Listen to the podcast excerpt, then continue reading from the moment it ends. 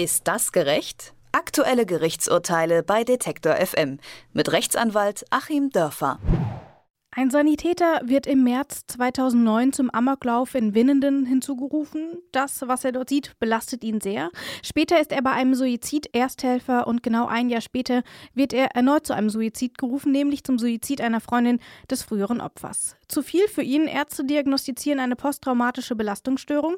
Der Mann sei gereizt, kann sich nur noch schwer konzentrieren und zieht sich aufgrund dieser Erlebnisse mehr und mehr zurück. Aber ist das auch eine Berufskrankheit? Die zuständige Berufsgenossenschaft bezweifelt den Anspruch des Sanitäters. Das Sozialgericht Stuttgart gibt ihr nun recht. Wie sich eine Berufskrankheit einordnen lässt und wie die Lage im hier vorliegenden Fall genau ist, das bespreche ich mit Achim Dörfer. Grüße nach Göttingen. Grüße nach Leipzig. Achim, hätte mich jemand gefragt, was eine Berufskrankheit ausmacht, dann hätte ich gesagt, ja, wenn man halt durch die Ausübung seines Berufs krank wird. Ist das so einfach? Eigentlich sollte es so einfach sein, aber wie so oft im Recht und dort, wo man ähm, Ansprüche durchsetzen muss gegenüber staatlichen oder übergeordneten Stellen, gibt es natürlich eine Fülle von Ansprüchen, es gibt eine Fülle von kleinen Klippen, die man zu überwinden hat, äh, weil natürlich auf der anderen Seite der Gedanke steht, dass mit den äh, Geldern der Beitragszahler in die ähm, zum Beispiel Versorgungswerke und äh, in die Rentenkasse sparsam umgegangen werden soll. Und deswegen ist es dann zwar generell genauso wie du sagst, im Detail aber oft sehr schwierig.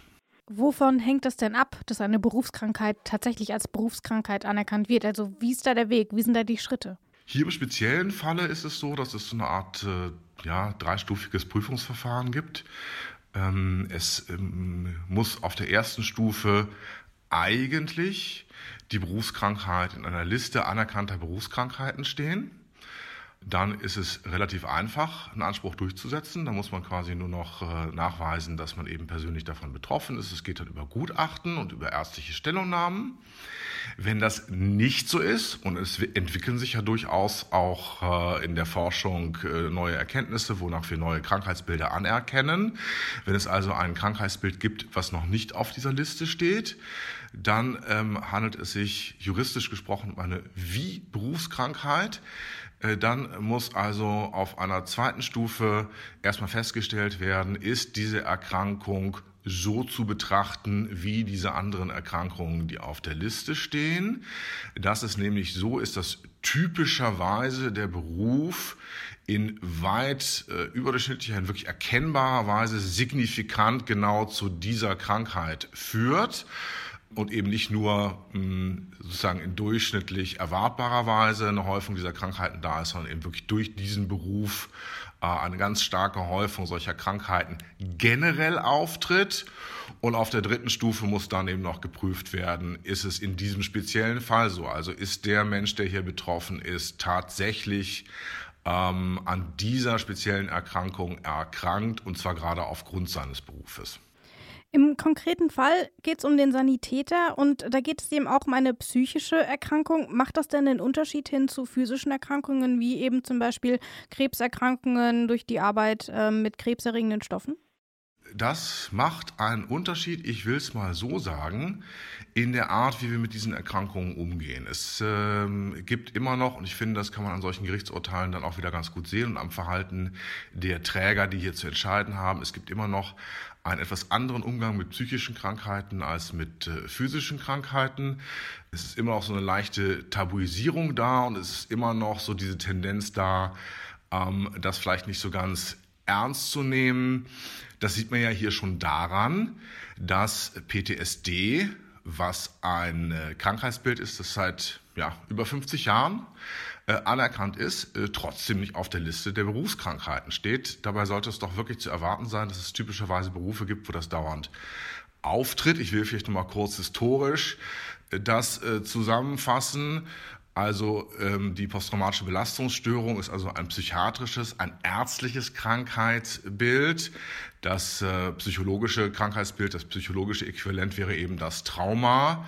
Und ähm, wir haben eben dann auch in der Folge des Zweiten Weltkriegs, in der Folge auch der KZ-Verfolgungen, äh, das äh, herausgearbeitet, dass tatsächlich schlimme Erlebnisse ganz typischerweise dann zu dauerhaften psychischen Erkrankungen führen können, genau mit den Symptomen, die du auch geschildert hast, bei dem hier Betroffenen, eben Angststörungen, äh, Flashbacks äh, und solche Sachen.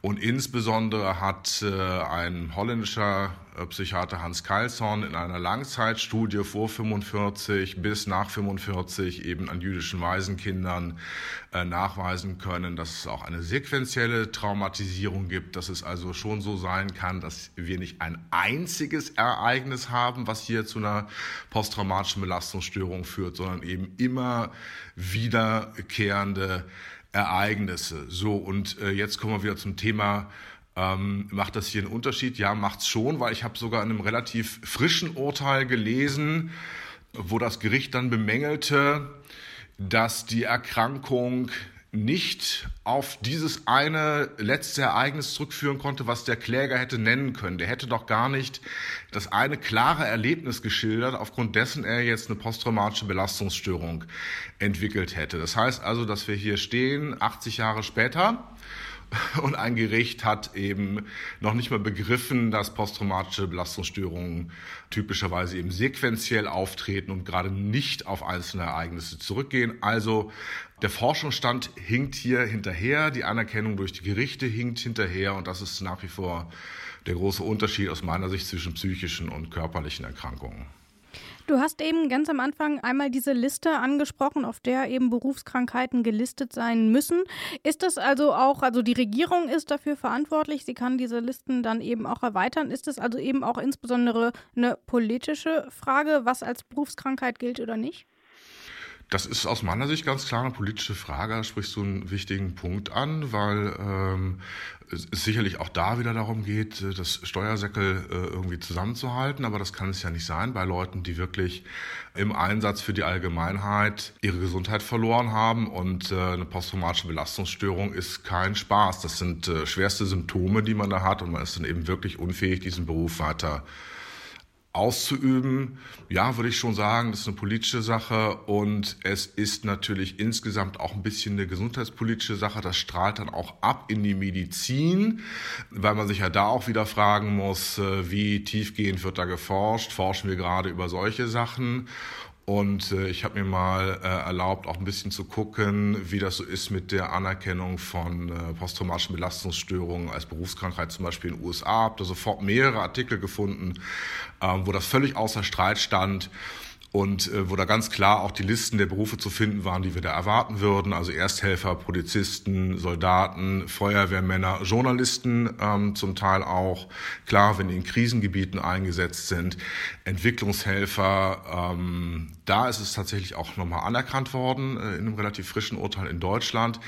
Also anderswo geht man da anders mit um und da ist es also schon eine Frage, die nicht naturwissenschaftlich determiniert ist, weil die Menschen sind ja überall gleich von den Genen her, sondern es ist eine Frage, die tatsächlich politisch und gesundheitspolitisch motiviert ist ist ja nicht immer nur politischer Unwille. Politik braucht eben manchmal auch einfach länger und deswegen gibt es noch diesen juristischen Begriff der Wie Berufskrankheiten. Ähm, was ist denn darunter zu verstehen? Darunter verstehen wir äh, Krankheiten, die zwar in der Liste nicht drin sind, aber eigentlich auf die Liste draufgehören. So kann man es vielleicht kurz sagen. So äh, schreiben das die Gerichte dann auch.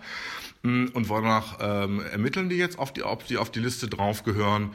Ja, danach, ob äh, die Mehrzahl der damit befassten Mediziner äh, der Meinung wäre, das gehört da drauf.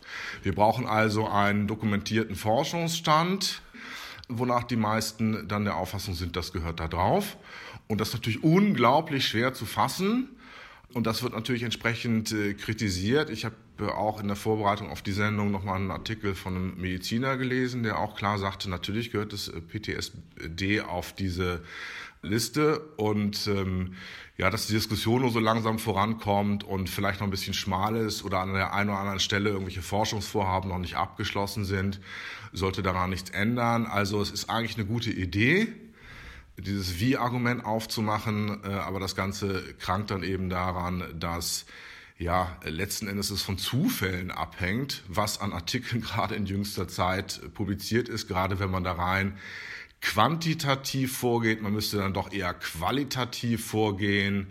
Und so war das dann äh, auch in anderen Urteilen teilweise zu finden, dass eben da Sachverständige auch den internationalen Forschungsstand schildern und man im Grunde wertend herangeht und nicht zahlenmäßig darüber, wie viele äh, Forscher nun sagen, es gehört auf die Liste drauf.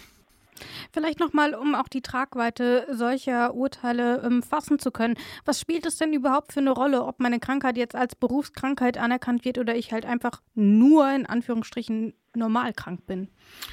Naja, also es spielt erstmal eine Rolle äh, dafür, aus welchem Topf ich das Ganze bekomme. Es spielt eine Rolle dafür, welche Gutachten ich da weiter vorhalten muss, äh, ob ich überhaupt wieder zur Arbeit zurückkehren muss oder nicht. Und es spielt leider in der Praxis die größte Rolle ist eigentlich die, äh, das erlebt man als Anwalt relativ oft, sagen wir mal, es gibt so die drei großen Kostenträger im Bereich der Sozialgesetzbücher. Das ist eben einmal da, wo Krankheit vorhanden ist, dann dort, wo eine Berufskrankheit vorhanden ist und dann dort, wo Alter vorhanden ist. Und wenn man jetzt einen Mandanten hat, der ist krank, ist kurz vor der Verrentungsgrenze und ist vielleicht zudem hat er noch eine Berufskrankheit. Das kann sich ja durchaus auch kumulieren, dass man eben eine schwere Erkrankung hat, die mit dem Beruf nichts zu tun hat und hat eine Erkrankung, die mit dem Beruf zu tun hat. So, dann wird es in der Praxis oft so ablaufen, dass die drei sich das gegenseitig zuschieben und behaupten, sie seien jeweils nicht zuständig. Und der Mensch, der hier dringend Leistung braucht, kriegt sie erstmal über Monate und Jahre überhaupt nicht weil man sich da eben denjenigen raussuchen muss, der es dann bezahlen muss. Also auch da ist es eben sehr, sehr wichtig, um rasch einen Kostenträger zu finden, dass eben ganz klar ist, es ist eine Berufskrankheit und die Stellen, die dann für die Berufskrankheiten zuständig sind, können eben nicht auf andere Leistungsträger verweisen. Warum es so wichtig ist, aber eben auch genauso kompliziert Berufskrankheiten anerkennen zu lassen, darüber habe ich mit Achim Dörfer gesprochen. Vielen Dank erstmal für deine Zeit. Ich danke dir. Und Achim, wir wissen ja eigentlich, wir thematisieren das ja fast jede Folge. Du sitzt in Göttingen. Ja. Und ich habe einen kleinen Event Tipp für dich, äh, denn das Grundgesetz kommt nach Göttingen, genauer der Grundgesetz-Podcast, bei dem hast du ja selber auch mitgewirkt. Ich glaube, zwei oder drei Artikel, irgendwie so muss es gewesen sein. Drei waren es. Ja, ne? Das war einmal zu Richtern, zu Rechten vor Gericht und zu der Fähigkeit Deutschlands, äh, sich äh, sozusagen in internationale Vertragsbeziehungen zu begeben. So muss es gewesen sein.